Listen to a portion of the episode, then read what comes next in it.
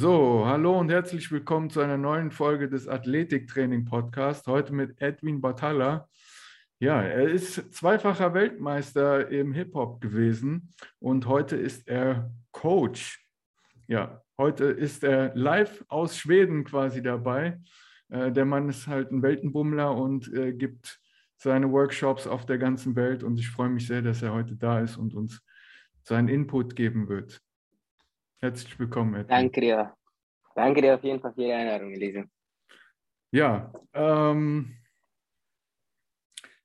ich habe ja im Vorgespräch schon mal ganz kurz reingehört, was du da für so einen, für einen krassen Weg hinter dir hast. Aus Kolumbien gekommen mit elf Jahren ähm, und mit Tanzen angefangen. Wie war das für dich aus dem, äh, aus einem so weit weg, also es sind ja tausende von Kilometern, ähm, hier Fuß zu fassen in Deutschland, ähm, quasi keinen zu kennen. Äh, hat dir da der Sport oder das Tanzen irgendwie den, den Fuß in die Tür gegeben, dass du irgendwie Fuß gefasst hast, Freunde gefunden hast, ähm, Anschluss gefunden hast? Erzähl doch mal. Mhm. Ja, tatsächlich. Also ich würde mal sagen, am Anfang war das äh, echt nicht so einfach.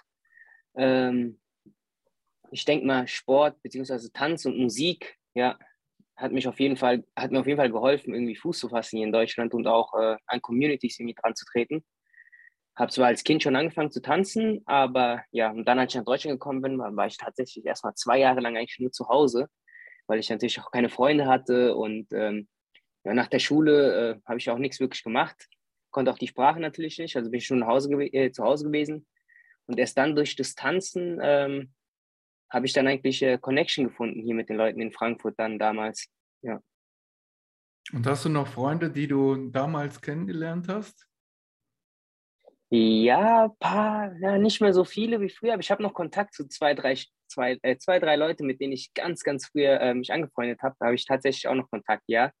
Ähm, die Leute, mit denen ich angefangen habe zu tanzen, mit denen habe ich auf jeden Fall noch Kontakt. Aber ich würde mal sagen, die ersten Freunde, Freunde, die ich hatte jetzt mal, die jetzt auch keine Tänzer waren, ja, zwei, würde ich mal sagen, nicht mehr so viele. Ja, weil ich auch oft gehört habe, dass Sport und so verbindet und dass dann da lebenslange Freundschaften entstehen oftmals. Ja, Gerade das, das tatsächlich. Ja. Das beim Tanzen kann ich das auf jeden Fall sagen. Das heißt, die Leute, mit denen ich praktisch angefangen habe zu tanzen und mit, mit denen in die Szene praktisch reingekommen bin, mit denen habe ich heute auf jeden Fall noch Kontakt. Safe. Und das wird sich auch, glaube ich, auch nie ändern. Auch wenn die jetzt vielleicht nicht alle aktiv noch tanzen, sondern auch irgendwelches anderes Zeug machen. Aber zumindest die Zeit, die man zusammen verbracht hat, so und irgendwie aktiv war und in Bewegung war, das hat auf jeden Fall irgendwie dazu gebracht, dass man bis heute noch Kontakt hat. Ja, das stimmt. Ähm, was würdest du nur sagen? Ähm, also mal anders gesagt, es ist ja immer sehr wichtig, einen richtigen Trainer zu haben, ja, weil man dann natürlich die, die, das Handwerkszeug direkt an die Hand kriegt, wie man richtig tanzen lernt. Ähm, mhm. wie, wie war das bei dir? War das schwierig, da den richtigen Tanzlehrer zu finden oder hast du da irgendwie über die Jahre die, die Lehrer jeweils gewechselt, weil du gesagt hast, der eine kann mir nichts mehr beibringen, ich brauche irgendwie jemand Neues oder wie, wie ist das vonstatten gelaufen? Mhm. Hm, also ich habe als kleines Kind angefangen zu tanzen und komme praktisch aus einer Kultur, wo wo man Tanzen jetzt nicht direkt beibringen muss, sondern man wächst praktisch damit auf. Ähm, natürlich in Deutschland dann gewesen zu sein und dann praktisch was Neues, weil ich bin ja mit lateinamerikanischen Tänzen aufgewachsen. Das ist natürlich was ganz anderes jetzt irgendwie als Hip-Hop. Ähm, da musste ich erstmal natürlich äh, erstmal verstehen, die Grundbausteine verstehen, was Hip-Hop überhaupt ist. Aber zu der Zeit damals ähm, war in Frankfurt eigentlich auch nicht viel. Das heißt, man musste sich die Informationen tatsächlich auch von außerhalb holen. Es gab zu der Zeit nicht wirklich, ja, es gab wenige Leute, die überhaupt äh, in der Position waren, überhaupt zu unterrichten, sage ich jetzt mal, so ein bisschen Ahnung hatten. Ähm, und wir waren eigentlich eine Gruppe von Leuten, die sich gegenseitig geteacht haben. Also wir waren alle jung. Ich war halt unter der Gruppe, war ich vielleicht der Jüngste. Äh, wir waren so fünf, sechs Leute. Und da war ich tatsächlich der Jüngste.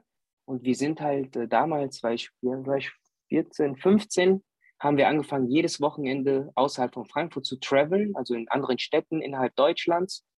ähm, jedes Wochenende, um halt praktisch Informationen aus anderen Städten äh, zu holen, damit wir zu Hause trainieren konnten. Das heißt, zu der Zeit hatte ich tatsächlich auch keinen Trainer, sondern wir haben das alles irgendwie selber Krass organisiert absurd. und trainiert. Krass absurd. Das musst du dir heutzutage mal den Leuten sagen, ja, wenn du was erreichen willst. Ja, wenn da kein Trainer ist und ich habe keine Zeit und äh, so weit fahren habe ich keinen Bock. Du bist da, ich weiß nicht, wie viele Kilometer gefahren, ja, um dich mit anderen auszutauschen, um was zu lernen. Mhm. Wie weit war so das mhm. weiteste, was du da extra gefahren bist? Und mit 15 hast du gesagt, ne, vor allem. Ja, ich habe sogar 14, 14, 15. Ähm, Quasi als Kind, ja, alleine ja. durch die Gegend gefahren, ja, damit du dein, dein Handwerkszeug lernen kannst. Ja. ja, es gab halt keine andere Wahl. Ne? Das heißt, wir haben schon gesehen, dass es Leute waren. Wir hatten mal, wir hatten viele Franzosen, viele Leute aus Asien, die mal in Deutschland gekommen sind, nach Düsseldorf und die hatten damals Workshops und sowas gegeben. Dadurch, dass ich das Glück hatte, dass ich der Jüngste war, da gab es ein oder zwei, zwei bei uns, waren schon tatsächlich volljährig, 17, 18. Und ähm, ja, die haben praktisch auf uns, auf mich aufgepasst, so muss ich mal ehrlich sagen. So. Und dann habe ich auch damals meine Eltern gesagt, ja, ich bin das Wochenende halt bei denen. Und ähm, ja, aber in Wirklichkeit war ich eigentlich immer unterwegs. ja, was das war denn das so, Weiteste, was du so gefahren bist? Oh, das Weiteste. Ähm, ja, ich war wirklich überall. Also im Norden vielleicht so Berlin, über Berlin, wie heißt die so eine kleine Stadt über Berlin, Potsdam oder so. Mhm, ja. Äh, Hamburg, Hannover, ähm, Süden, vielleicht da, ich weiß nicht, vielleicht 16, da war ich das erste Mal auch in Salzburg. Salzburg in Zürich. So, da war ich schon Salzburg außerhalb. Ist nicht das war das erste Mal, wo ich außerhalb. Ja, ja, da war ich das erste Mal außerhalb von Deutschland ähm, wegen Tanzen. Ja, ich glaube, da war ich auch so 15, 16. Und was genau. war das? Waren das halt Competitions oder war das einfach mit Freunden treffen und ein bisschen tanzen? Beides. Es waren meistens Competitions. Ich würde mal sagen, ja, es waren Competitions das meiste, aber ab und zu haben wir uns auch nur getroffen, ähm, um zu trainieren. Waren wir ein Wochenende irgendwie in einer anderen Stadt, um einfach miteinander zu trainieren und um uns auszutauschen. Genau, weil halt in Frankfurt wirklich bis zu der Zeit, bis 2000, ich würde mal sagen, ab ja, 2010, bis 2010 war hier gar nicht, also war sehr wenig, sehr wenig.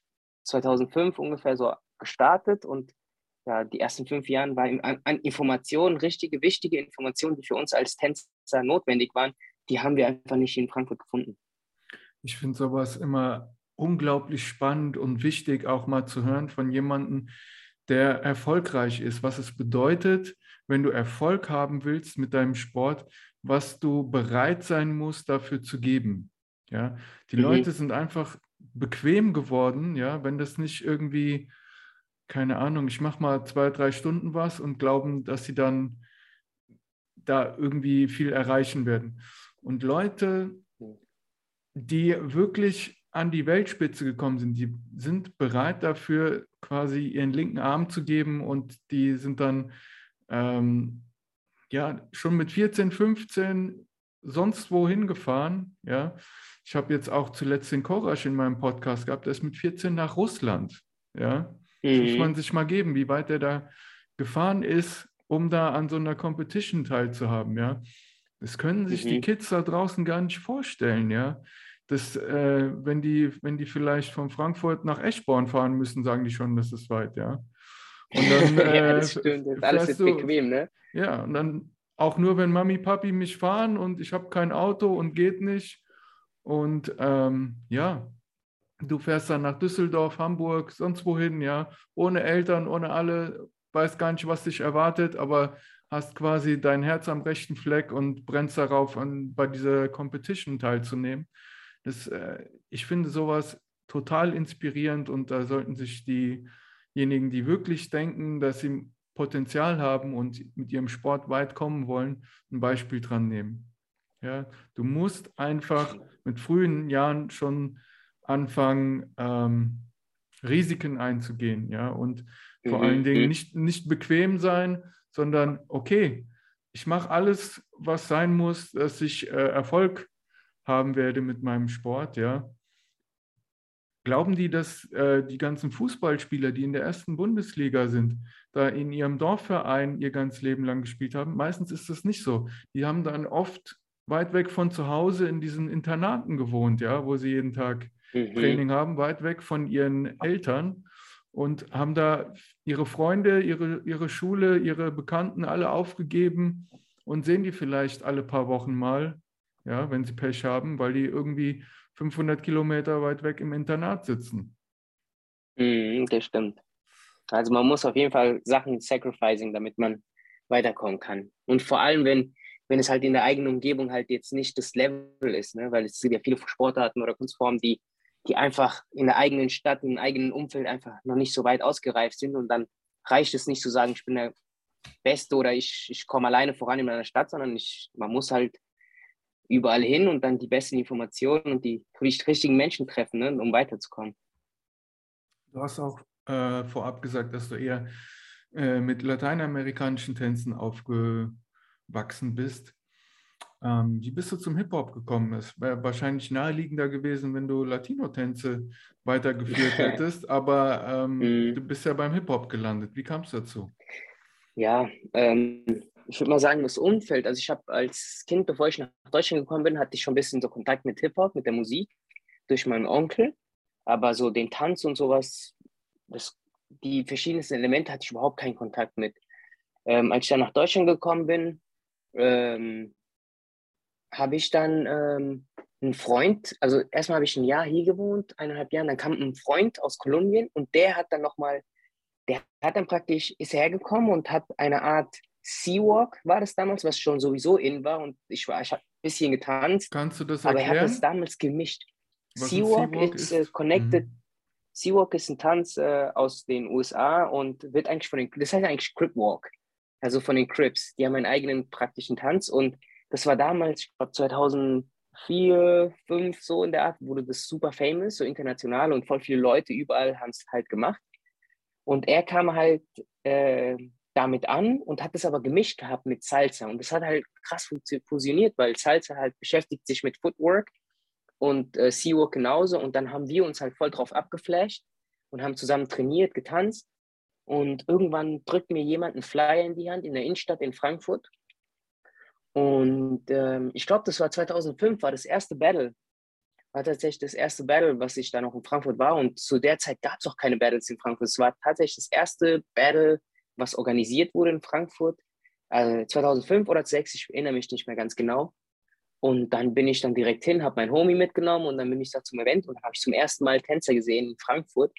Viele waren noch nicht mal aus Frankfurt, aber dann habe ich auch gesehen, dass es verschiedene Stile gab und ähm, ja, und kam das erste Mal komplett raus aus meiner eigenen Bubble, wo ich dachte, wow, Seawalk ist alles so. Und dann habe ich erstmal so, praktisch war mein, mein ersten Touch mit der, mit der Szene, mit der Tanzszene, die eigentlich schon seit paar, also ein bisschen da war, aber noch, sag mal, vom Level her komplett low war. Mhm. Aber das war halt der Anfang so. Wo und da habe ich mich dran, direkt dran verliebt. Und da haben wir da gebettelt, genau. Auf der Zeil direkt, oder wie? Nee, wir haben, damals war das Event, ähm, ich glaube, damals wurde es veranstaltet in der FH. Mhm. Okay. Ja, beim Nibelungenplatz da in der FH. Und, und später, ja, das Jahr darauf, da kam, da war so, so eine richtig große Welle an Hip-Hop-Musik und Kleidung und Musik und Tanz und allem. Und da waren auch tatsächlich auch in den Hauptwachen, waren Wochenenden immer so Battles. Dann haben wir uns da getroffen, jeder, irgendjemand hat einen Speaker mitgenommen und dann haben wir uns gebattelt. Ja, ja ist auf jeden Fall äh, eine geile Zeit gewesen, würde ich sagen. Ich habe nämlich ähm, tatsächlich ab und zu mal ein paar Battles gesehen, mitten auf der Zahl, meistens vor dem Mai-Zeil. Mhm. Ja, mhm. aber ähm, das war relativ selten, wenn ich, wenn ich mich recht erinnere. Also im mhm. Sommer war es dann mal so, vielleicht am Stück, so drei, vier Wochen, ja, wo du so alle mhm. paar Tage irgendwelche Battles gesehen hast und dann war es auch schon wieder vorbei so gefühlt. Mhm. Ja, mhm, mhm. Dann musstest du quasi wieder ein Jahr warten. Warst du da auch mal dabei oder hast du, hast du das gefeiert? Es kommt darauf an, wann. Es kommt darauf an, welche Zeit.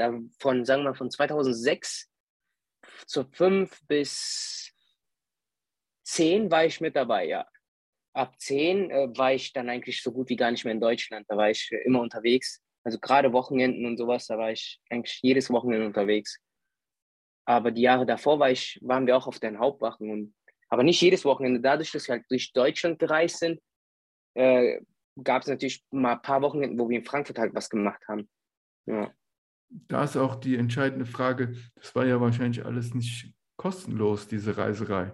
Wie hast du dir das finanziert, da durch die Gegend zu reisen? Also, als, als ich jünger war, haben wir uns das tatsächlich so organisiert, weil die Älteren, die sind auch, die hatten damals so Aushilfsjobs und ich hatte das damals noch nicht.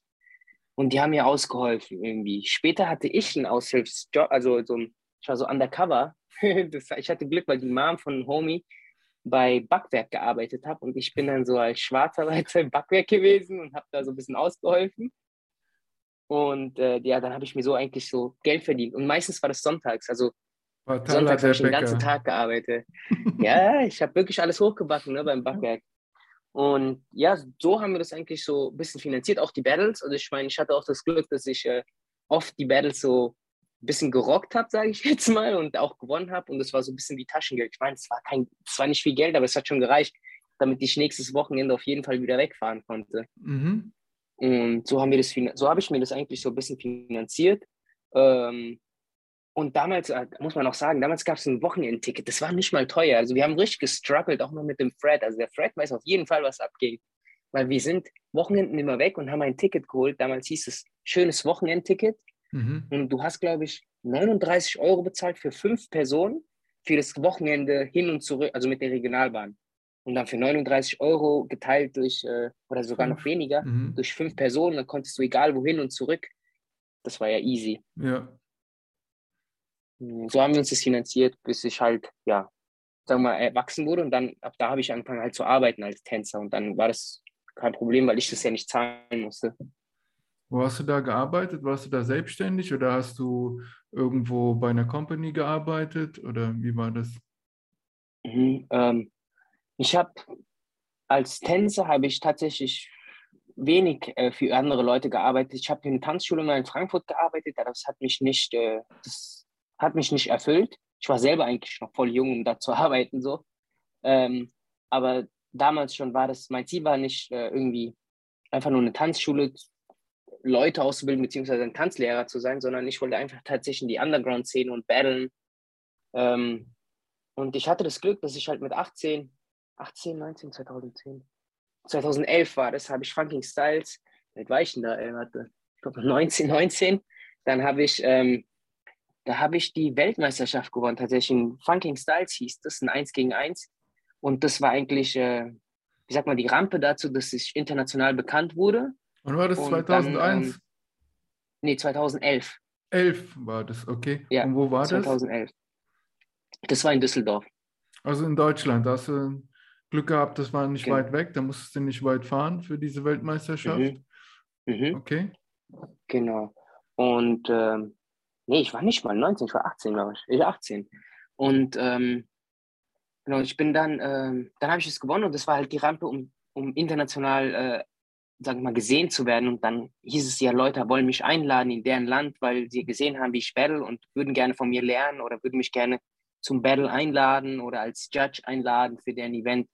Und das war halt, ähm, zu der Zeit habe ich auch mein Abi gemacht. Ich war noch genau mitten in meinem Abi und dann war es so, wow, was mache ich jetzt? Äh, soll ich das da durchziehen mit dem Abi oder soll ich einfach hin weiter reisen? Und dann habe ich mich entschieden, nee, ich mache mein Abi natürlich fertig und, ähm, und konzentriere mich auf meine Schule und Wochenende reise ich dann immer. Und das hat irgendwie noch ganz gut geklappt bis zum Studium und dann, ja, dann wurde es ein bisschen komplizierter. Mhm. Ja. Und das zweite Mal, wo du Weltmeister geworden bist, wann war das? Das war, also von elf war ich das erste Mal also so eine wirkliche Weltmeisterschaft gibt es im Tanzen noch gar nicht. Das ist ja wie beim Boxen, glaube ich, da gibt es ja auch so viele Verbände. Mhm. Und dann bist du, kannst du zehnmal Weltmeister werden oder so. Ich, Im Tanzen, gerade im, ja. im Underground, gibt es das gar nicht. Ähm, also ich selber feiere es auch gar nicht so, weil es halt super Underground ist. Weißt du, so ich habe zum Beispiel noch nie Commercial Jobs gemacht, weil halt mein Ziel, mein persönliches Ziel ist halt nicht auf, im Fernsehen zu sein ähm, oder in irgendwelchen Videoclips zu sein, um im Hintergrund irgendwie zu tanzen, überhaupt nicht. Also das wollte ich nicht und ich habe jeden Job, was in der Richtung war, immer, immer abgesagt, weil es halt mich sowas nicht erfüllt. Ich habe es mal, also ich habe es mal gemacht und es war so, oh, ich fühle das irgendwie nicht. Mhm. Und, ähm, und auch im Tanzen, war es mir nie so, ich will Weltmeister werden, aber ich wollte halt nur den Respekt von der Szene. Das ist so, das ist so das, was zählt. Und diese drei Events, es gibt so drei Events, würde mal sagen, Funking Styles, damals noch Just a Boo, das gibt es nicht mehr, und Summer Dance Forever.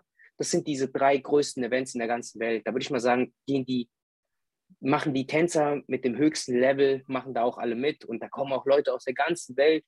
Für Summer Dance Forever kommen 600, 700 Leute und machen da mit aus der ganzen Welt. Und ähm, ja, genau. Und das zweite war 2018. Äh, 2011 und 2018 war nicht so, so lange her, ja. Noch quasi ja. vor der Corona-Krise.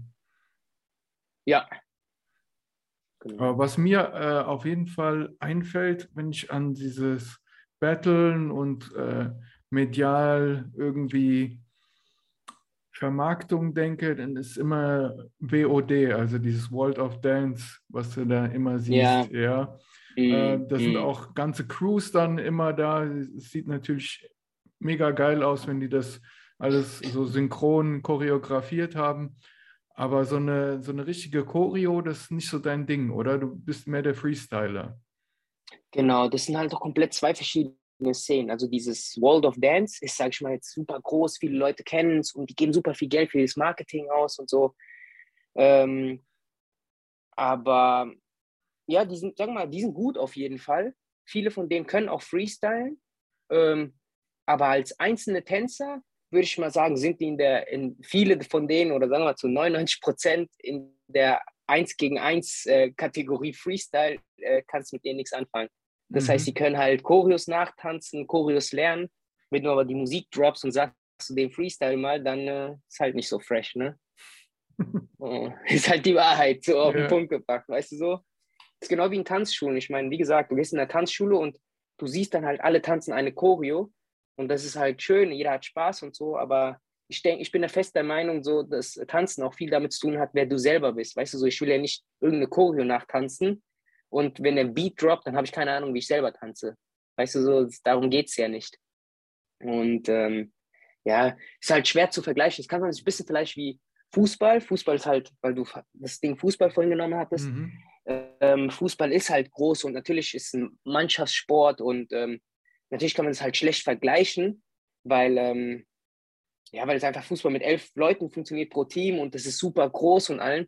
Aber das kann man so ein bisschen gleichstellen wie mit Streetball. Und es gibt halt Leute, die sind im Streetball, wenn du denen einen Ball in, in die Hand drückst, dann können sie krasse Tricks machen und würden dich sowas von auseinandernehmen in 1 gegen 1 Fußball. Mhm, aber halt Freestyle sind jetzt nicht die, das auch, ja. Siehst du? Mhm. Und dann gibt es halt ähm, die sind halt super fresh, weißt du, die, da schaust du gerne hin und du, du, du, du bist entertained davon, den überhaupt zuzuschauen, weil er halt Kunststücke mit dem Fußball macht und halt, sagen wir, ein guter Fußballspieler ist. Aber er wird es halt jetzt nicht schaffen, mit Messi in der Mannschaft zu spielen, weil er halt jetzt nicht der perfekte Strategist ist oder sowas. Weißt du, mhm. ich meine?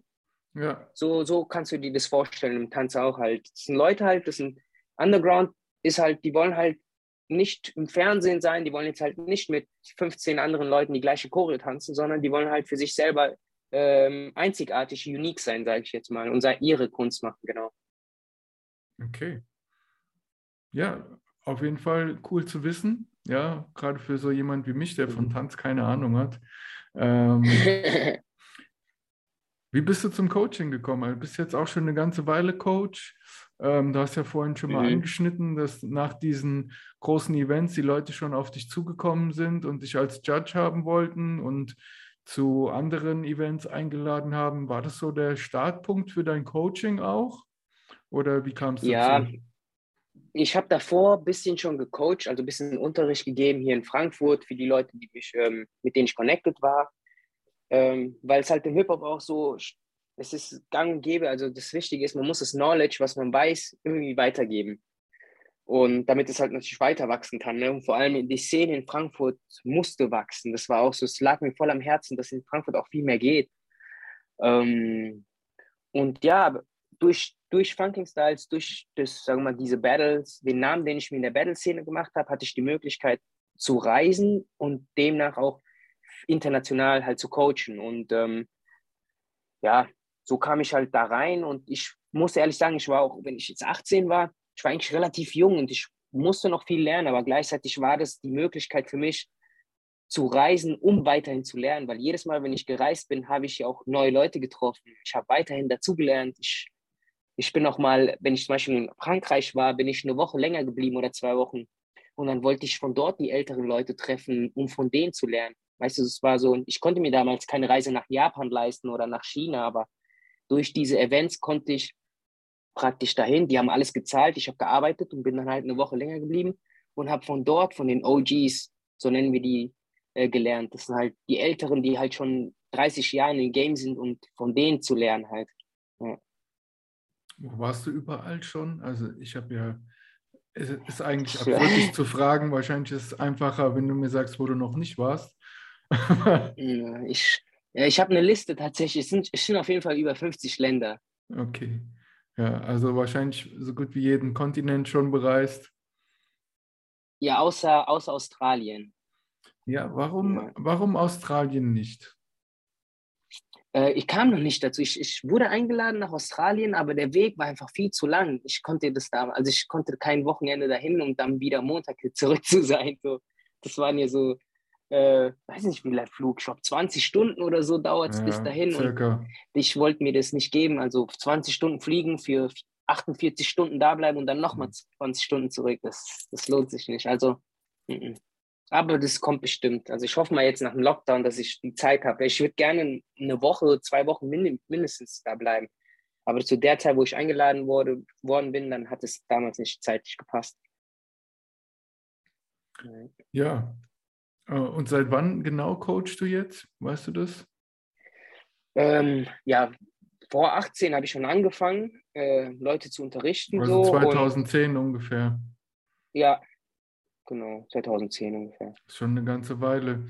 Und du gibst ja auch Online-Classes, habe ich gesehen, wie du dann quasi auch, wie wir jetzt sprechen, über Zoom und dann hast du da deine 25 Fenster auf, wo du dann alle gleichzeitig tanzen lässt und korrigierst und äh, Anweisungen gibst. Das sieht schon echt cool aus.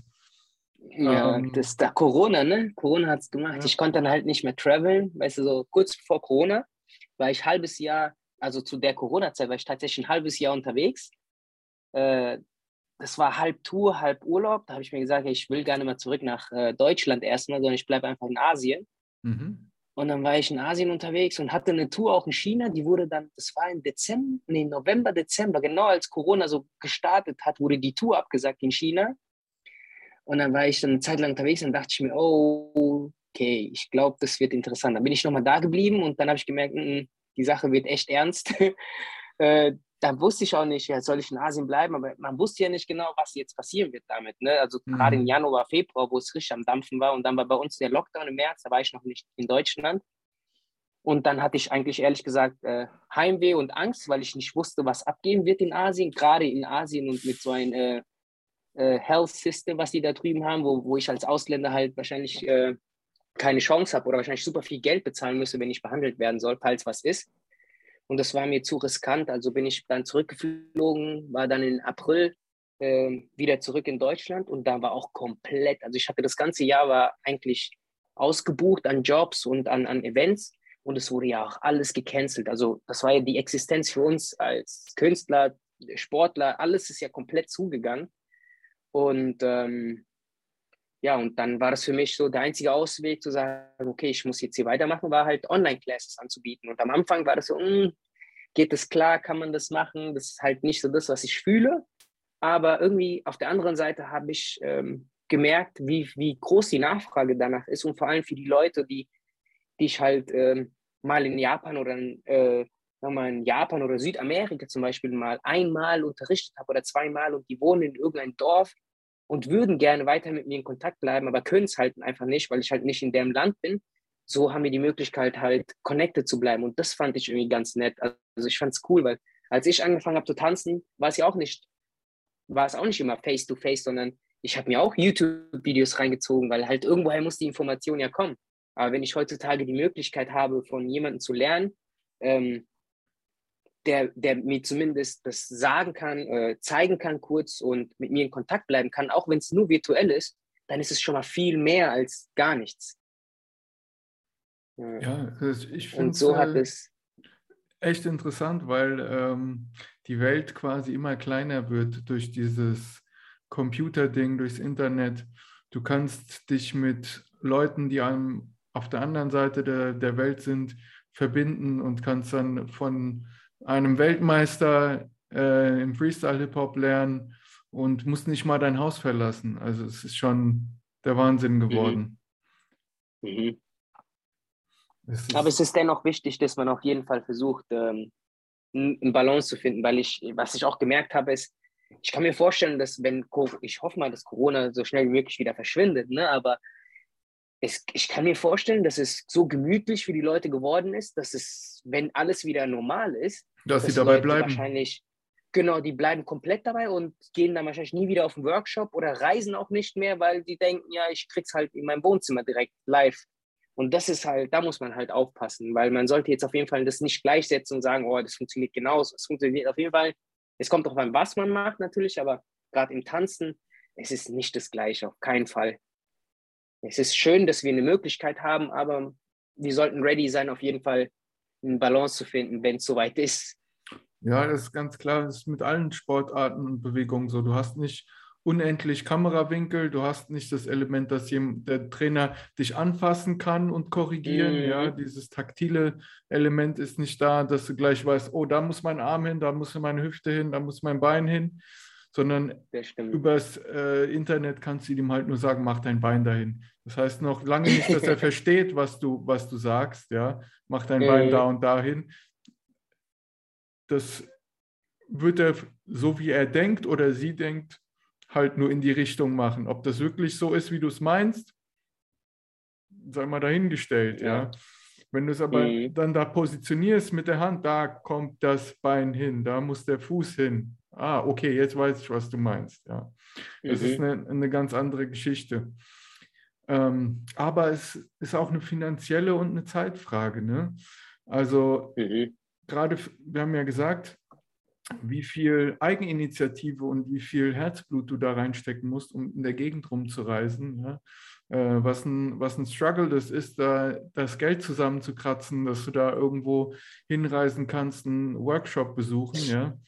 Und wenn du am anderen, äh, auf der anderen Seite des Erdballs bist, dann ist das auf jeden Fall so eine gern gesehene Sache, ähm, über das Internet das zu machen, ja, weil es ist viel kostengünstiger, mhm. es ist viel weniger zeitintensiv. Aber ich verstehe auf jeden Fall, was du meinst, gerade ich als Trainer, weil es ersetzt nicht das 1 zu 1 Training, kannst du vergessen. Mhm. Ja. Mhm. Aber es ist auf jeden Fall ein guter Einstieg schon mal in die Sache. Ja. Ja. Also, um Blut zu lecken, um schon mal ein bisschen was zu, zu verstehen von der Sache. Aber dieser Feinschliff, gerade wenn du besser wirst, ja, da kommt es ja auf, auf ganz kleine Körperwinkel kleine an. Ja? Die, die, kleinen Details, mhm. die kannst du nicht äh, über 5000 Kilometer Entfernung durch so einen kleinen Bildschirm dem zeigen. Das funktioniert ja, das leider stimmt. nicht, ja. Ähm, was, was war denn die größte Klasse, die du mal unterrichtet hast? Wahrscheinlich live irgendwie. Live äh, meinst du jetzt online oder wirklich face-to-face? -face? Ich schätze mal tatsächlich, dass die größte face-to-face -face war, aber wenn die online war, dann äh, ist das so. Das war face-to-face -face eigentlich. Es waren so 200, 230 Leute oder so. Das, das habe ich mir nämlich gedacht. Dann werden nämlich so wie so Schulhallen gemietet und dann stehen die da alle drin. Ja, ja das sind in Camps, da durch. Ist, ist es das sind meistens Camps. Also es sind immer Sommer. Sommer gibt es Camps. Und dann, äh, ja, in den Camps sind dann, weiß ich nicht, also größere Camps haben natürlich 500 Leute oder so. Aber wenn sie 500 Leute haben, dann teilen sie auf, so dass es zwei Classes oder drei Classes gleichzeitig stattfinden. Und ja, genau, das war, ich würde mal sagen, ich glaube bei SDK waren es rund 200, 200 irgendwas in Argentinien. War ich auch mal auf dem Event, da war es auch rund 200 irgendwas. Also da und den Dreh 250, mhm. 200, ja sowas. Wie ist das, so viele Tänzer gleichzeitig zu coachen? Oh, äh, ja, da, da ist es halt super schwer, ne, auf jeden Einzelnen. Das geht auch gar nicht. Also man kann überhaupt nicht auf jeden Einzelnen eingehen. Da, ähm, da sage ich mal, da schaue ich kurz, wie das Level ist. Auch da ist es super schwer, weil da hast du Beginner, da hast du Leute, die tanzen so lange schon und dann muss man halt schauen, wie man halt alle irgendwie catchen kann. Ne? Es darf nicht zu übertrieben schwer sein, aber es darf auch nicht zu einfach sein für die Leute, die schon lange tanzen. Äh, meistens finde ich da auch schon irgendwie eine Mitte und versuche dann halt äh, die Leute, die zum Beispiel jetzt vom Level her ähm, stärker sind, dass die zum Beispiel auf eine Seite kommen, dass ich weiß, äh, während die anderen am Arbeiten sind, kann ich mal hier rüber und denen mehr, mehr ähm, Push geben und, und Sachen zeigen. Ähm, aber natürlich bevorzuge ich mit kleineren Gruppen zu arbeiten, ob es jetzt ja, ich schätze mal, so alles, was so zwischen 10 und 20 ist, finde ich ganz cool. So natürlich 1 zu 1 ist eh das Beste, aber da, da sage ich jetzt mal, ähm, ja, werde ich weniger angefragt natürlich, weil ich halt auch die Zeit dazu habe. Ich habe die Zeit nicht irgendwie im einzelnen Leuten eins zu eins mal was zu zeigen, es sei denn meine eigenen Schüler in Frankfurt, da nehme ich mir gerne die Zeit oder mal im Ausland habe ich ein paar Leute, mit denen ich gerne connecte und dann bin ich mit denen eins zu eins. Aber ansonsten, ja, ist halt auch nicht einfach halt über, alles was über 40, 50 ist, ist schon viel. Und dann ist, macht sich auch kein Unterschied, ob es jetzt 50 oder 200 sind, finde ich. Ja. Du hast halt immer weniger Zeit, die du auf deinen äh, Klienten, auf deinen Schülern ähm, verteilen kannst. Also wir als Trainer, wir ähm, machen ja immer das Trade-in Zeit gegen Geld. Und unsere Zeit ist nun mal begrenzt. Und je besser der Trainer mhm. ist, umso gefragter der Trainer, umso weniger Zeit hat er. Ja, mhm. weil du ständig ausgebucht bist. Das Einzige, was du dann machen kannst, um das Ganze so ein bisschen zurückzuschrauben, um weniger Anfragen zu kriegen, du machst dein Training teurer. Ja, so. aber dein, ist auch richtig so. Ich meine. Dein 1 zu 1 Training wird dann halt, je mehr Leute anfragen, bum, bum, bum, bum, sukzessive immer teurer ist mir genauso gegangen. Ja? Am Anfang, ich habe mhm. zwar noch ein paar äh, Klienten von damals, denen habe ich bis heute das, äh, den Preis nicht erhöht, aber neue Leute, ja, die kriegen auch die neuen Preise, ja, und die sind halt mhm. mittlerweile viermal so hoch wie damals, ja. Mhm. mhm. Ähm, ich meine, du hast ja auch, du hast ja auch so viel Zeit da hineingesteckt und in den letzten Jahren hast so viel nochmal dazugelernt. Ich meine, hm, man sollte immer nicht nur die Zeit, die man da praktisch hatte, ob es jetzt eine Stunde Training ist oder eine halbe oder was auch immer, sondern die ganzen Jahre, die du da rein investiert hast in dein Knowledge. So. Genau, aber ich ja. finde auch, die Leute, die mich schon so lange kennen, die von Stunde 1 quasi bei mir sind und mit mir Training machen, die, ähm, die müß, musst du auch irgendwo honorieren, ja, dass sie mhm. bereit waren, damals schon äh, mit dir den Weg zu gehen, da fange ich nicht an, hier, was weiß ich, ich habe jetzt so viele Anfragen, ne? die Preise werden teurer. Finde ich, find ja, ich nicht in Ordnung, ja. Also ja. das, ähm, nee, also das sind super Leute und für die nehme ich mir auch die Zeit und dann finde ich, muss man auch wissen, wo man herkommt, sagen wir es mal so. Ja. Mhm. Wer einen mhm. groß gemacht mhm. hat, ja, wer einen, wer einem quasi das Geld gegeben hat, als man noch nicht viel hatte. Und sowas muss honoriert werden. Ja. Ähm, arbeitest du auch mit äh, Tänzern, die wirklich auch auf Competitions gehen, also die in deine Fußstapfen äh, mal gehen wollen?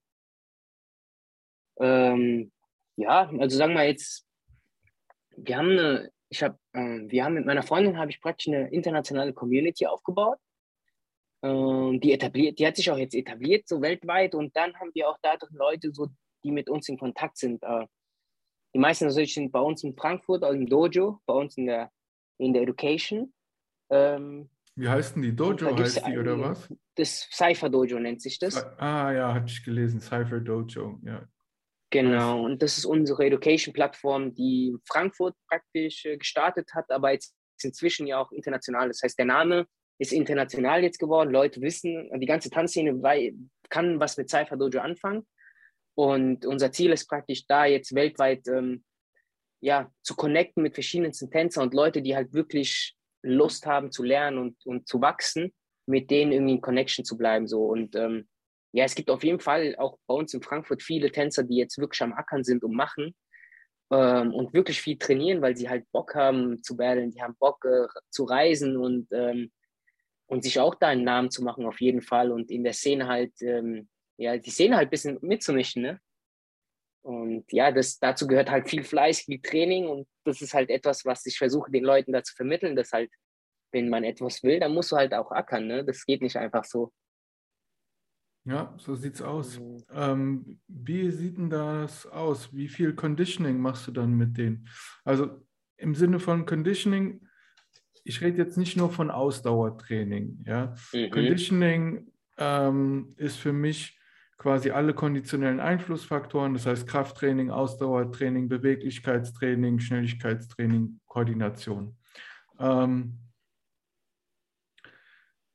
davon braucht ein Tänzer ja unterschiedlich viel. Ja? Also du musst jetzt mhm. kein großartiges Schnelligkeitstraining mit einem Tänzer machen. Ja? Da gehe ich mal davon mhm. aus, dass du das so gut wie gar nicht machst.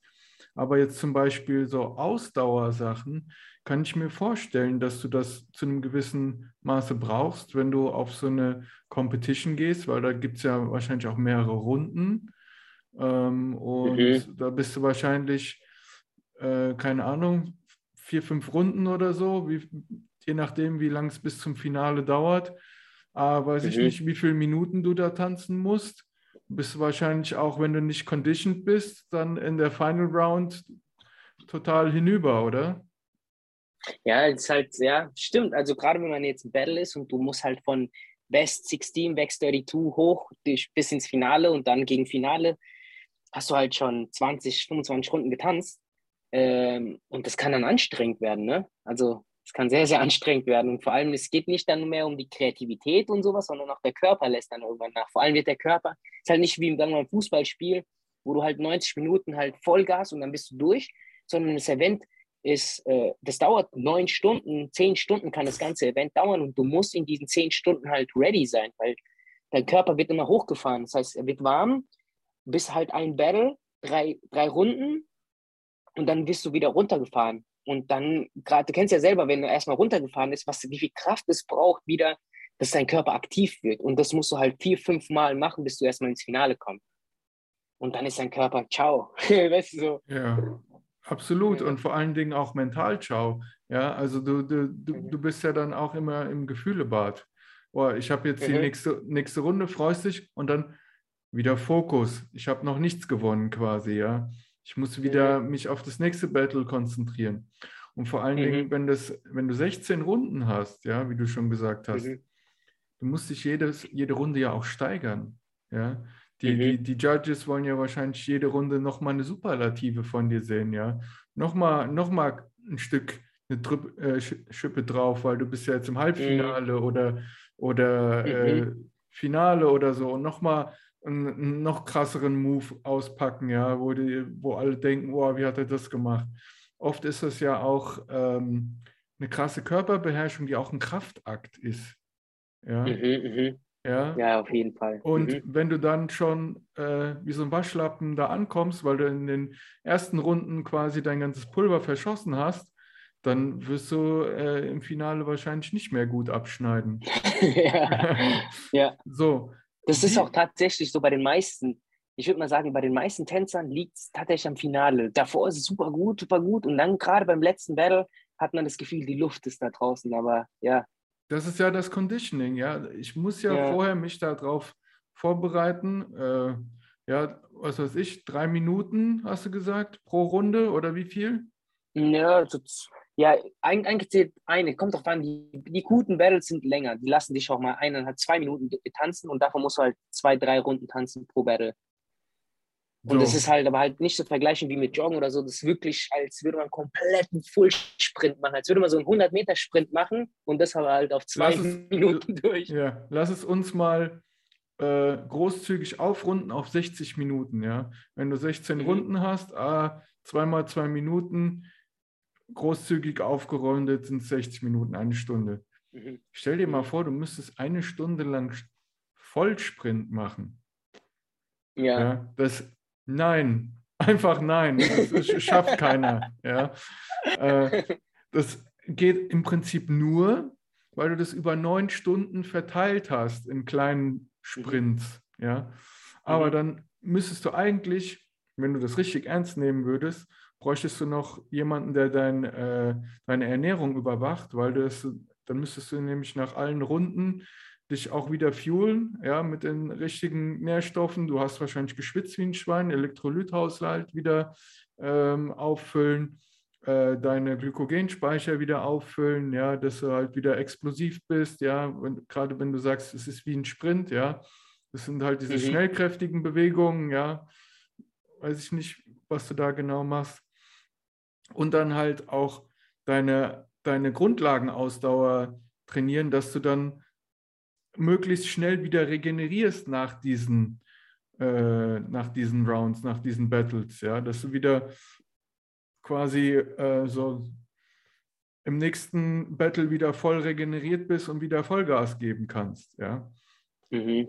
Das ist ja hochgradig anspruchsvoll, äh, deine Jungs dafür vorzubereiten, dass sie da conditioned sind. Was, mhm. was machst du dann mit denen?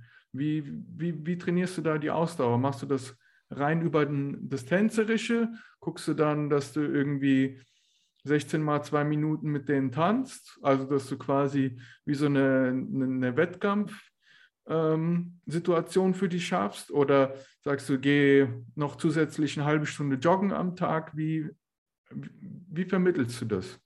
Mhm. Also ich habe selber lang gebraucht, muss ich ehrlich sagen. Also bei uns in der Tanzszene ähm, hat es lange gebraucht, bis, bis, bis die Leute, bis die Tänzer ready dafür waren zu sagen, okay, wir sind Athleten. Wir sind nicht nur Künstler, sondern wir sind wirklich Athleten. So, es gibt da so einen, so einen guten Spruch von Einstein, glaube ich. Das ist so, Tänzer sind die Athleten von Gott. Hat, glaube ich, so, es gibt so einen, so einen Spruch. Aber ähm, ich weiß nicht, ähm. ob es Einstein war, dem wird schon viel zugesprochen, was er nicht alles gesagt haben soll, und dann hat er es gar nicht gesagt. Aber es gibt auf jeden Fall, müssen wir auf jeden Fall mal googeln. Ähm, und es hat tatsächlich lang gedauert, bis sie gesagt haben, ey, Leute, wir müssen mehr Fitness machen, wenn unser Tanz sich auch steigern soll. Also es hat auf jeden Fall ähm, viel gebracht, dass, dass ich dann vor ein paar Jahren angefangen habe, aktiv auch mal Fitness nur zu machen. Ich meine, so haben wir uns ja auch kennengelernt, ne?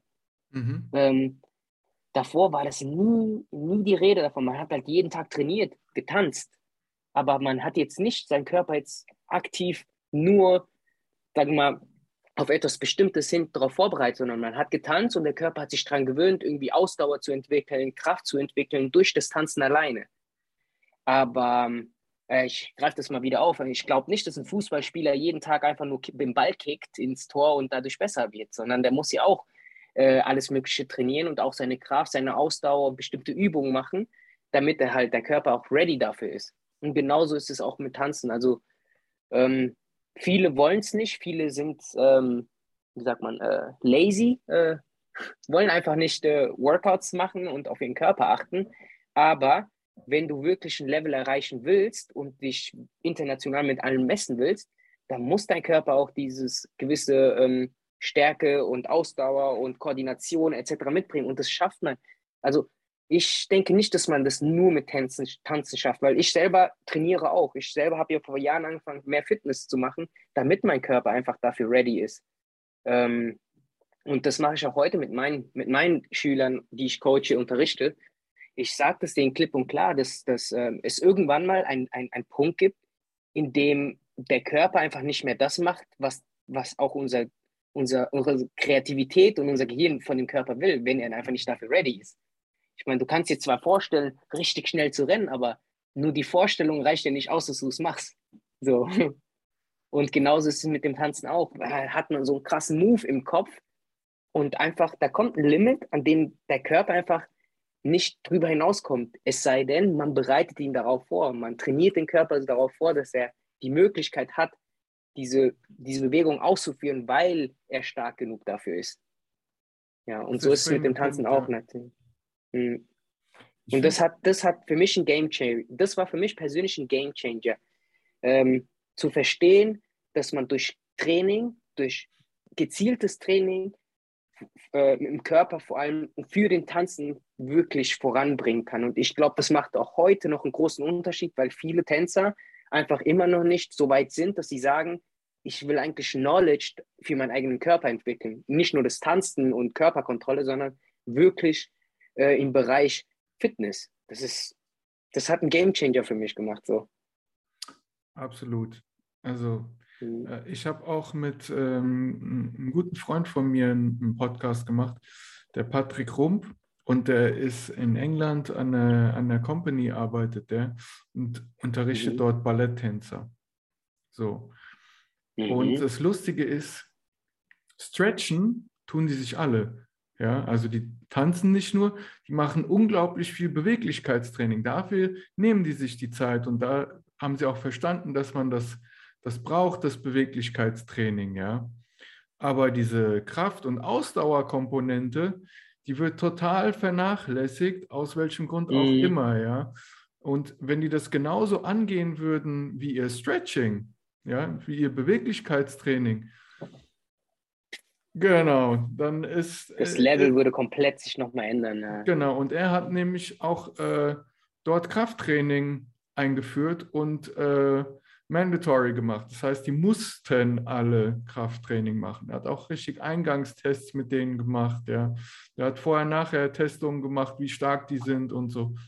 Verletzungen sind weniger geworden. Hebefiguren sind viel besser geworden, ja, weil im Ballett musst ja auch die Mädels über Kopf halten und dort mhm. Hebefiguren machen.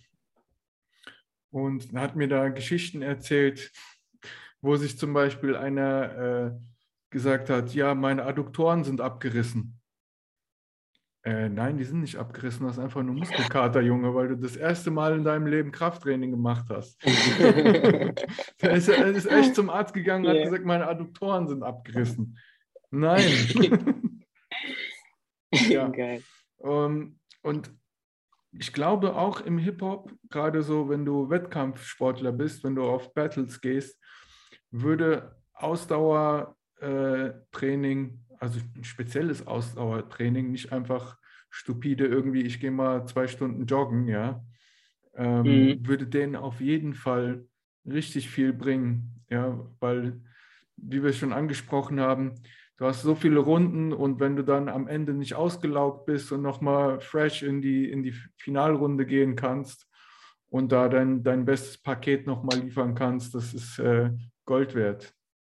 Ja, das ist meistens ausschlaggebend noch, gerade dieses letzte bisschen. Ja. Genau. Ähm, du bist ja auch ein Freund davon mittlerweile, von Fitness- und Krafttraining. Ähm, mhm. Gibst du deinen Schülern auch Pläne oder sagst du einfach nur, ja, Krafttraining sollst, solltest du machen?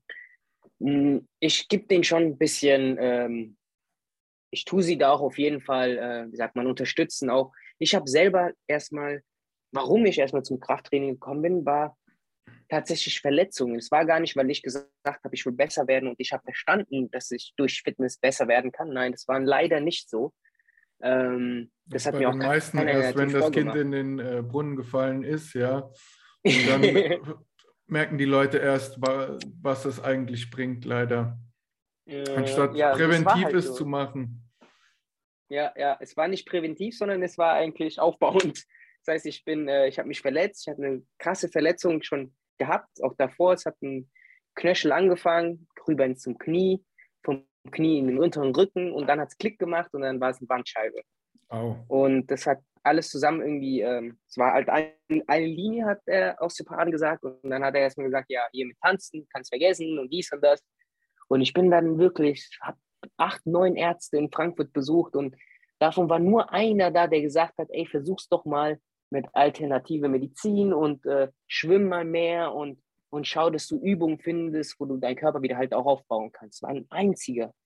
Und als er das gesagt hat, habe ich, hab ich mir selber gesagt, das ist mein letzter Versuch, mit Tanzen weiterhin was zu machen. Also wenn ich merke, es klappt nicht, dann klappt es nicht, aber ich will es nochmal komplett neu versuchen und wirklich alles dafür geben. Und dann habe ich mich erstmal angemeldet, habe meine A-Lizenz gemacht, meine Trainer-A-Lizenz, weil ich einfach erstmal selber lernen wollte, wie kann ich erstmal auf meinen eigenen Körper erstmal ein bisschen achten. So, welche Übungen gibt es überhaupt? Wie führe ich sie erstmal einigermaßen richtig aus? Weil auch da muss man ja auch lernen und und es dauert ja. Es ist ja nur mit einer A-Lizenz ja nicht getan. Und ähm, ja, und das war mein Einstieg eigentlich, zu sagen, okay, ich bin jetzt offen dafür, mehr in den Bereich Fitness reinzugehen und das alles zu verstehen. Und ähm, nach und nach habe ich, äh, hab ich mir, habe ich mehr und mehr über meinen eigenen Körper kennengelernt, konnte mich selber irgendwie besser behandeln. Und plötzlich war ich nach, ich glaube, ein halbes Jahr hat es mal drauf gedauert, ja, dreiviertel Jahr, neun Monate, dann konnte ich wieder tanzen. Also es musste erstmal natürlich langsam, Step by Step, aber ich war wieder fähig, schmerzenfrei, mein, also meine Wirbelsäule zu bewegen etc. Und das war halt schon Wow-Momente, weil bis dahin hatte ich eigentlich nur Probleme und jeder hat mir immer gesagt, du kannst gar nicht mehr dich so bewegen, wie du davor dich bewegt hast. Und, und ich glaube, so nach zwei Jahren, muss ich ehrlich sagen, habe ich mich fitter gefühlt als vor der Verletzung durch das Training. Und ja, und dann ging es einfach so weiter. Und dann 2018 war ich dann so ready und dieses Jahr habe ich mir fest vorgenommen, es war ja 2015, 16 diese Verletzung und 2018 habe ich gesagt, ich nehme alles auseinander. Und dann bin ich da zum, äh, zum Summer Dance Forever gegangen und ich war mir safe sicher, äh, mein Körper war so stark wie noch nie. So. Und das hat mir einfach auch geholfen fürs Tanzen. So. Und das ist etwas, was ich halt meinen Schülern noch heute mitgebe. Das heißt, ich, äh, ich coach sie jetzt nicht nur im Tanzen, sondern ich versuche denen natürlich auch im Fitness irgendwie Übung zu geben und ähm, das Knowledge, was ich mir so angeeignet habe, mit denen auch zu teilen natürlich. Aber auch, dass sie verstehen, dass sie für sich selber auch mehr machen sollen, dass sie auch äh, ihren Körper verstehen sollen, weil ich glaube, dass, dass jeder, jeder Körper auch anders ist und je nachdem, wie man tanzt, weil ich habe verstanden, für mich persönlich zum Beispiel, es ist ja immer wichtig, was will man eigentlich erreichen mit dem, mit dem Fitness selbst. Also wenn man ein genaues mhm. Ziel hat, will ich jetzt mehr Muskeln, will ich mehr Ausdauer, äh, mache ich die, bin ich Fußballspieler oder bin ich ein Basketballspieler? Und je nachdem, was man genau macht, in dem Bereich sollte man genau trainieren. Also das finde ich super wichtig. Ähm, es, es, sei denn, man will einfach nur breit werden, man macht eigentlich nichts an Sport, sondern ich will einfach nur krass aussehen und dann, okay, dann geh halt in den Gym und mach äh, viel Gewicht drauf, drei Wiederholungen und viel Spaß. So, so. Ähm, aber beim Tanzen ist es halt genau, also es ist überhaupt nicht so. Da muss ich halt drauf achten, ähm, dass ich halt da eine Balance finde, weil ich habe auch zum Beispiel am Anfang habe ich gemerkt gehabt, ich habe einfach nicht richtig trainiert, weil, oder was heißt nicht richtig trainiert, aber ich konnte nicht das Training machen, was ich gemacht habe im Fitness und dann ins Training gehen. Das ging nicht, weil mein Körper einfach so versteift war. Ich konnte mal gar nicht mehr tanzen.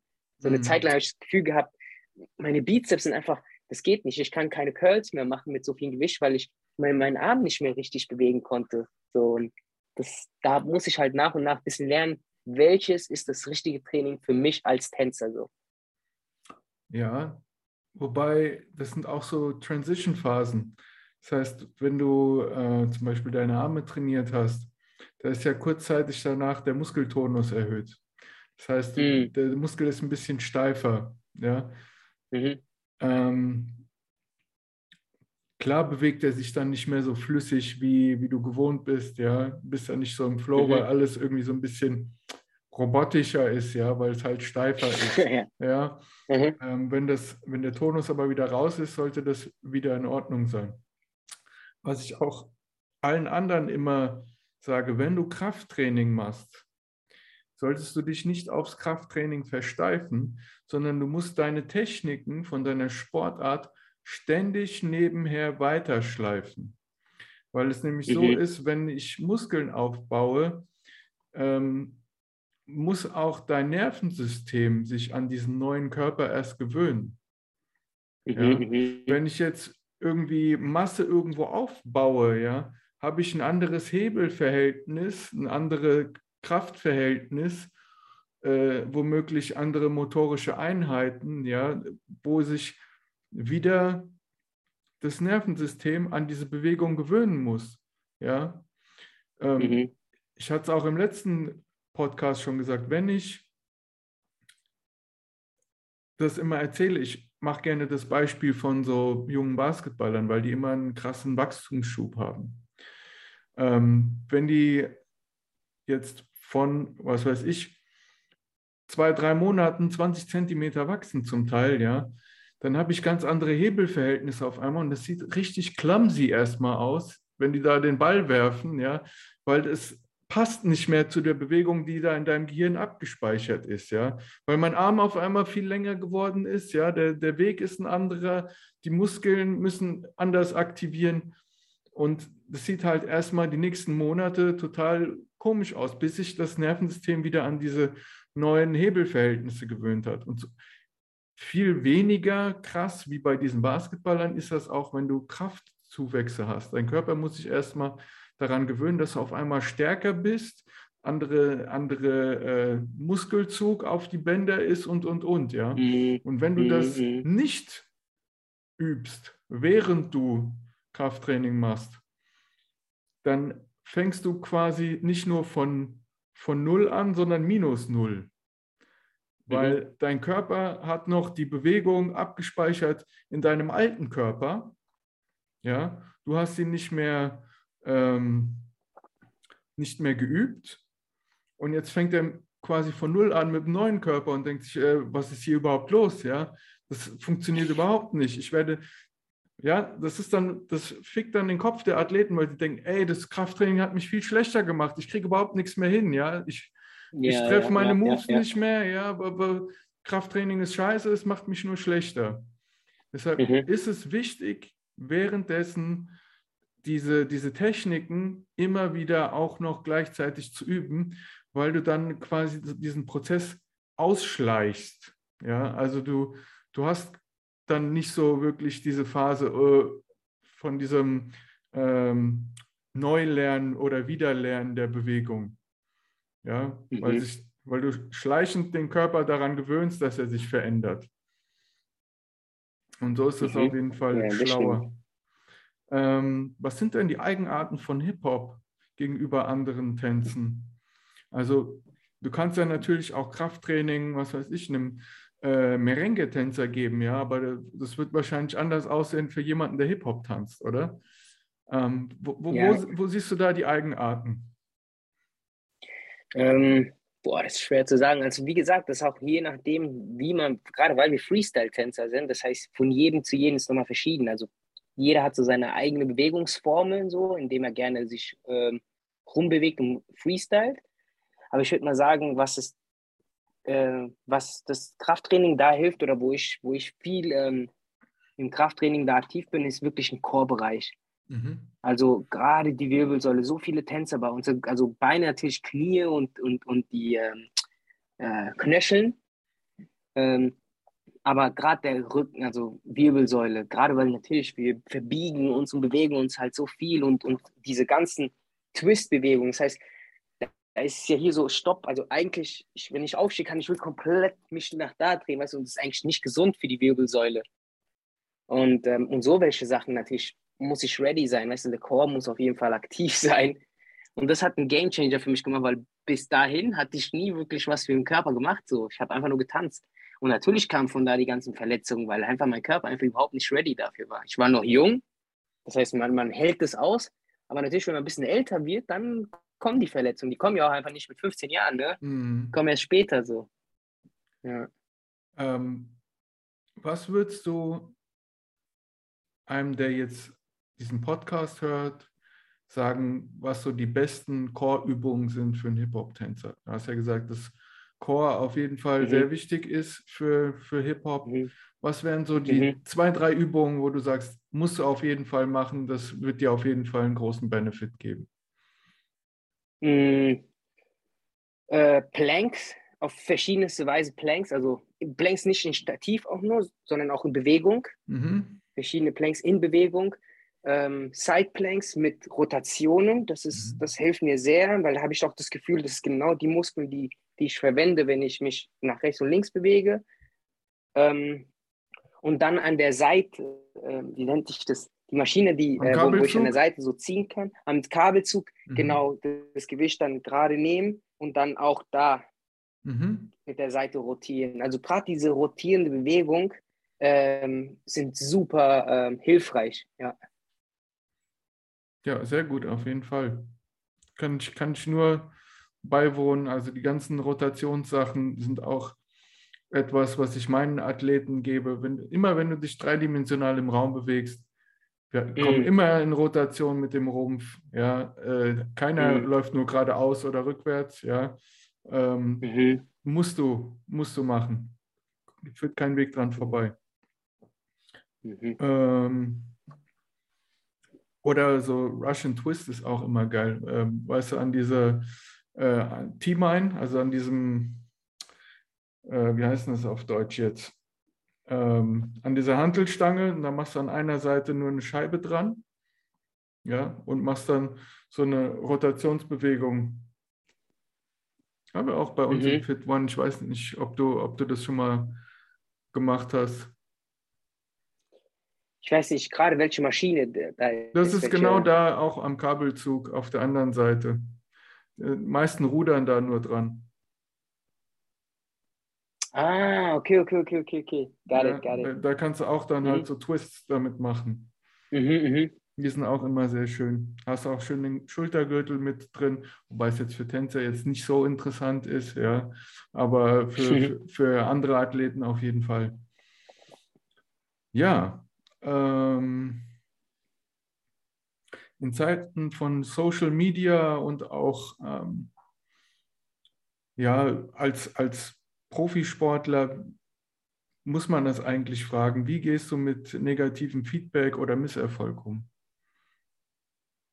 Negativen Feedback im Social Media, meinst du? Ja, genau. Also da, da gibt es ja immer wieder Hater, ja, gerade wenn man eine, eine große Follower-Schar hat, dass dann irgendeiner dann einen Rotzkommentar da unter deine, deine Sachen macht, äh, irgendwie mhm. hatet ich weiß, man, man soll sich das nicht zu Herzen nehmen, ja, aber mhm. wenn man so eine gewisse Verbindung zu seiner Community hat, ja, und gerade wenn derjenige vielleicht auch nur aus Glück, ja, ein Fünkchen Wahrheit drin hat, ja, dann nimmt man sich das nun mal zu Herzen und denkt so, ah, Kacke.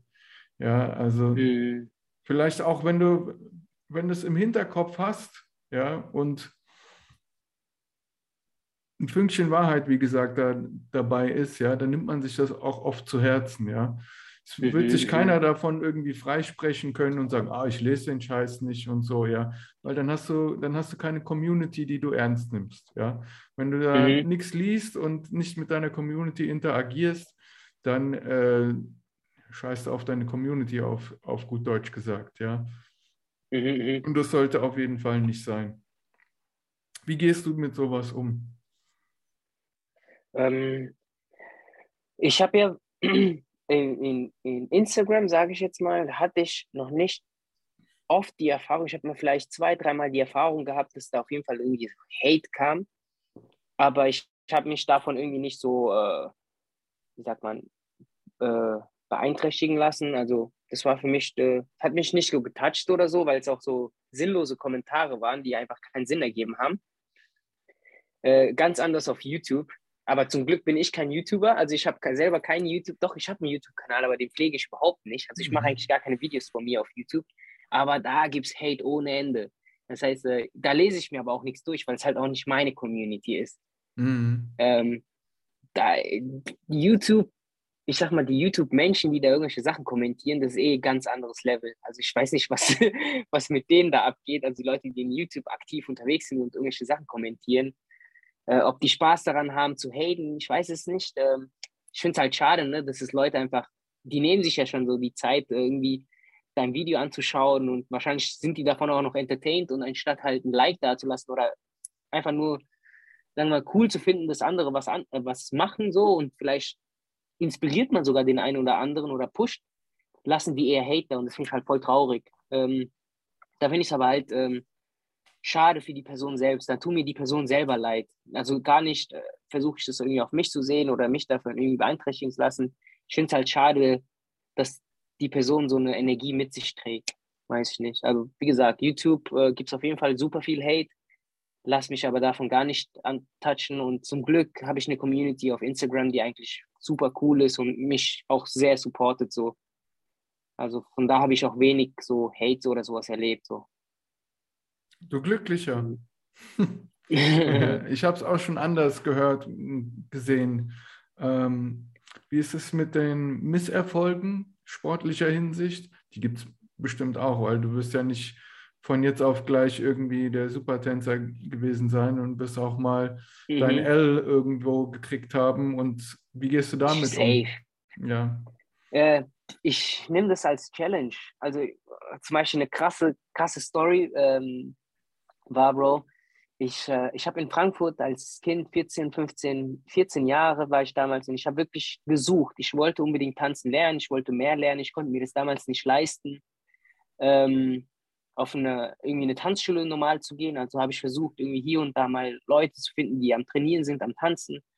Und dann hatte ich damals eine Gruppe gefunden, die zusammen auf sowas wie Meisterschaften gegangen sind. Es war damals, war es mir egal, ich wollte einfach nur tanzen. Und das waren halt so eine Crew, äh, die so auf Meisterschaften gegangen sind und zusammen trainiert haben und und dann war das okay, ich werde auf jeden Fall werde ich jetzt hart trainieren, um da reinzukommen. Und, ähm, und dann war das so, dann bin ich da mit meinem Homie, den ich vorhin erzählt habe, hin und haben sowas wie eine Audition gemacht. Ne? Also die haben uns vortanzen lassen. Das fand ich schon richtig so, okay, ja, kann man machen, aber die sind halt alle älter als wir, als ich oder als wir. Und dann haben die uns da so hingestellt und sag, haben gesagt, ja, tanz mal. Und äh, man hat alles gegeben so und danach kommt, kommen sie zu mir an und sagen wie, ähm, ja, dein Freund kann bleiben, der ist gut, du bist schlecht, aus dir wird nichts. Und ey, damals ist ja, fällt dir die Welt für dich zusammen, weißt du, so wenn du so mhm. jünger bist und denkst dir, da sagt dir jemand gerade, der, der im Tanzen wahrscheinlich auch mehr weiß erstmal als du und sagt zu dir als junger Typ so, ey, das wird nichts mit dir, du bist so schlecht so. Das macht schon was mit dir, ne? Aber dann ist es dann da, davon abhängig, was du selber daraus machst. Und ich sehe sowas immer als Challenge, weil ich bin der Einzige, der darüber bestimmt, was aus mir wird so und wie viel ich machen kann und schaffen kann. Und das war für mich auf jeden Fall, ich, das war inspirierend, dass mir jemand sowas sagt, weil ich bin nach Hause gegangen, ich habe mich scheiß gefühlt, sehr lange, aber das war auch gleichzeitig so, ich werde es denen zeigen so. Und ähm, ja, das war dann auch so und so weit. Und das ist auch im, im, in den Jahren auch öfters passiert so. Immer mit Leuten, das, was ich immer krass fand, krass, gleichzeitig vielleicht traurig ist, ich bin halt so voll die offene Person und gehe immer gerne und, äh, auf Leute zu. Und zum Beispiel auch heute so, ich bin vielleicht ein bekannter Tänzer, so, aber ich würde mit jedem tra gerne trainieren. Wenn ich die Zeit habe, trainiere ich mit jedem gerne, egal was Level er oder sie hat. Ist mir vollkommen egal. So, man teilt miteinander und wenn die Person cool ist, dann bin ich auch cool und alles ist super. Aber ich habe das wirklich auch so kennengelernt, dass es viele Leute gibt, die die das Gefühl haben, ich werde nur mit der Person tight, wenn sie auf mein oder sie oder er auf mein Level ist. Mhm. Und das habe ich in, in, oft, oft erlebt, so in meiner Karriere äh, als, als, als Tänzer, dass ich da mit Leuten trainieren wollte oder von Leuten lernen wollte, die mir so das Feeling gegeben haben, äh, ja, ich bin zu krass, nee, du musst viel mehr machen, nee, du bist nicht ready und dies und das. Und ich habe, das ist eine andere Story zum Beispiel, da bin ich da bin ich auch, 15 war das, da bin ich bis nach Friedberg gegangen, weil ich von jemand lernen wollte. Und, ähm, und die Person war sich einfach zu cool. So, die war sich einfach zu cool. Die hat mir wirklich so das Gefühl gegeben, so, ich bin wie so ein kleiner Bursche, der hinterherläuft. So. Und das habe ich am Anfang gemacht, weil ich dachte, ja, ich will lernen. Aber dann dachte ich mir so, nee, ich will es ja nicht mit mir machen lassen. Dann bin ich zurück in meinen vier Wänden und habe richtig hart trainiert, bin zum nächsten Battle gekommen, ein Jahr später, habe die alle auseinandergenommen und plötzlich wollte genau diese Person mit mir trainieren. Dann habe ich gesagt, ey, ich habe keine Zeit. Weißt du so. Hast du richtig gemacht. Ich finde ja. diesen Rat oder diese Geschichte, die du jetzt erzählt hast, finde ich super wichtig. Ja. Mhm. Ähm, sich nicht unterkriegen zu lassen, sich von Misserfolg nicht also du sollst es zu Herzen nehmen, weil dadurch ja das Feuer in dir entfacht wird, ja, Diese, mhm. dieser. Schmerz, den du dabei fühlst, ja, den musst du eigentlich in etwas Positives um, äh, umschreiben, umwandeln. umwandeln, ja. Richtig. Ähm, wenn du nichts fühlst, ja, wenn dir das egal ist, dann hast du auch kein Feuer für den Sport. Das ist äh, meine mhm. persönliche Meinung und auch meine professionelle Meinung, ja weil dann, dann hast du nicht diesen Drive, besser zu werden, ja. Und vor allen Dingen, wenn deine mhm. Vorbilder dir sagen, du bist Kacke, ja, oder aus dir wird nichts, du bist am Boden zerstört, ja. Das, das trifft dich doppelt und dreifach, wenn das dir jemand sagt, zu, von, zu dem du aufsiehst, ja. Und das mhm. muss was mit mhm. dir machen. Das muss eigentlich, da, da musst du innerlich verglühen, quasi, ich, wenn ich dieses Zimmer wieder verlasse oder wenn ich die, die Halle oder den Platz wieder verlasse und der, dem fällt nicht die Kinnlade runter, wenn er das gesehen hat, ja, dann habe ich keinen Bock mehr zu leben, so nach dem Motto, ja. Mhm. Also ich mhm. werde es allen zeigen und das, das muss das, das Ziel sein. Und so hart trainierst du auch nur, wenn du so einen Schmerz mal erlebt hast, ja, wenn du das nicht mehr erleben möchtest und wenn du das quasi in etwas Positives umwandeln willst, dass du nämlich anstatt diesen Schmerz das Gleiche in Glück das nächste Mal fühlen möchtest, ja. Weil du so hart trainiert hast und dich dann damit belohnst quasi.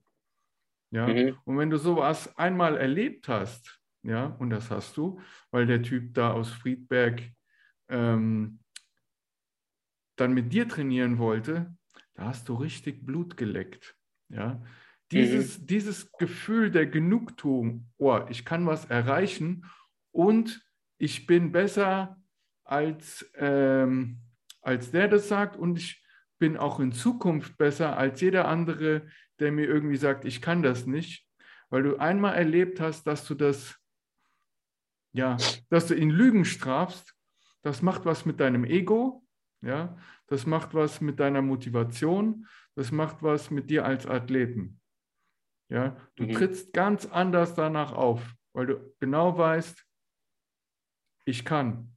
Ja, also es, dieses Stichwort Empowerment, das ist, das ist einfach, einfach da. Ja, also du, du hast einfach die Gewissheit, dass du in diesem Sport, in deinem Sport mit hartem Training was erreichen kannst und dass dir das keiner nehmen kann, egal was er sagt. Mhm. Und das finde ich für alle jungen Sportler da draußen, da sollten die sich ein Beispiel dran nehmen, dass sie mit diesen Misserfolgen, die eigentlich keine Misserfolge sind, ja, Das ist notwendig, das ist wichtig. genau, das, Das ist wichtig für man dich. muss nur, wie du sagst, wie du sagst, man muss ready sein, wenn es soweit ist, nicht davon sich, sagen wir, unterkriegen zu lassen, sondern ready dafür sein, es zu nehmen, zu Herzen zu nehmen, wie du sagst, und vor allem das in positiv umzuwandeln, weil daraus entsteht wirklich die richtige Energie und Motivation. Ich habe da sogar ein lustiges Beispiel. Da sind oft, das heißt oft, einige meiner Athleten sind nach mir, nach meinem Training dann zu mir gekommen und so, ah, warum bist du immer so, hart zu mir? Ja, du, schreist die ganze Zeit mich an und ich mache doch, was du willst. Und dann komme ich immer mit der Geschichte von meinem Trainer damals. Ich war Mhm. der Einzige in dem Scheißtraining, ja, der die ganze Zeit angeschrien wurde. Gefühlt jede zweite Bewegung hat er von mir korrigiert. Ja, Mhm. der ist mir richtig auf den Sack gegangen, ja, wo ich dann nach dem Training am liebsten fast geheult hätte, weil er die ganze Zeit mir auf den Sack gegangen ist. Ja, aber Mhm. der, der, der hat mir das irgendwann angesehen und hat gesagt, hier, pass mal auf, Eliseo, ich gehe dir so auf den Sack, weil ich was an dir sehe. Du bist der Einzige, der auf mich hört, wenn ich was sage. Den anderen ist das scheißegal, die lernen das eh nicht mehr. Ja, aber Mhm. bei dir sehe ich Potenzial. Und wenn ich nichts mehr zu dir sage, dann habe ich dich aufgegeben. Mhm, Genauso mhm. ist es nämlich. Ja. Ein Trainer, der dich, der Potenzial in dir sieht, der dich besser haben will, der geht dir die ganze Zeit auf den Sack, weil er dich die ganze Zeit schleifen will und besser machen will. Ja. Mhm. Und seit er mir das gesagt hat, habe ich nochmal 20, 30 Prozent mehr gegeben. Ja, da habe ich noch mehr Gas Mhm. gegeben, weil ich gewusst habe, der baut auf Es mich. hat einen und- Sinn, ja. Genau, und der, der, der mag mich eigentlich, ja, und der, der, der will mich nur besser machen, ja, und der, der hasst mich Mhm. nicht und will mich nur schikanieren. Ja, und Mhm. da habe ich nochmal einen Quantensprung gemacht. Und so ist das auch mit den äh, anderen Athleten, ja. Wenn du dieses, man sagt immer im Training, ähm, aus, aus Kohle wird nur unter Druck ein Diamant. Ja. Mhm. Es funktioniert nicht anders, ja. Du musst das äh, overcome, ja. Also du musst da, du musst da einfach durch, ansonsten wirst du nicht besser, ja. Du musst harte Zeiten Mhm. durchleben. Ja, die gehören zum Mhm. Leben, die gehören dazu, die gehören auch im Sport dazu. Und wenn Ja, du daran zerbrichst, dann ist das nichts für dich. Mhm. Das stimmt. Genau. So, mein Wort zum Sonntag hier. Eieiei, ich kriege schon langsam Pipi in den Augen hier. ja. So. Jetzt mal von diesen Negativen zu etwas Positiven. Ähm, ich habe noch eine Schnellfragerunde zum Schluss immer an meine Gäste. Ähm, die nennt sich Über-Unter. Okay. Und zwar gebe ich dir ein Stichwort und du musst mir sagen, ob es überschätzt ist oder unterschätzt. Okay. Und ähm, kannst einfach kurz was dazu sagen, aber muss natürlich nicht. Okay? Okay. Bist du bereit? Mhm. Also, battlen. Meine Meinung dazu wäre, meine Ja. Meinung dazu wäre, ähm, nein, also dass ein Tänzer nicht unbedingt viele Battles machen muss, um ein guter Tänzer zu sein, wenn er weiß, zum Beispiel, wie, wie er trainiert Mhm. Ja, oder wie er sich motiviert. Dann würde ich sagen, jetzt unterschätzt oder überschätzt? Dann ist Battlen überschätzt. Ah, okay. So, dass ich ein bisschen die Logik verstehe. Okay. Also, Mhm. dann wiederhole ich das nochmal kurz. Battlen Mhm. ist für dich ähm, überschätzt, weil man durch Battlen nicht unbedingt ein besserer Tänzer wird, wenn man weiß, wie man Genau. richtig trainiert. Genau. Okay. Ähm, Profi werden.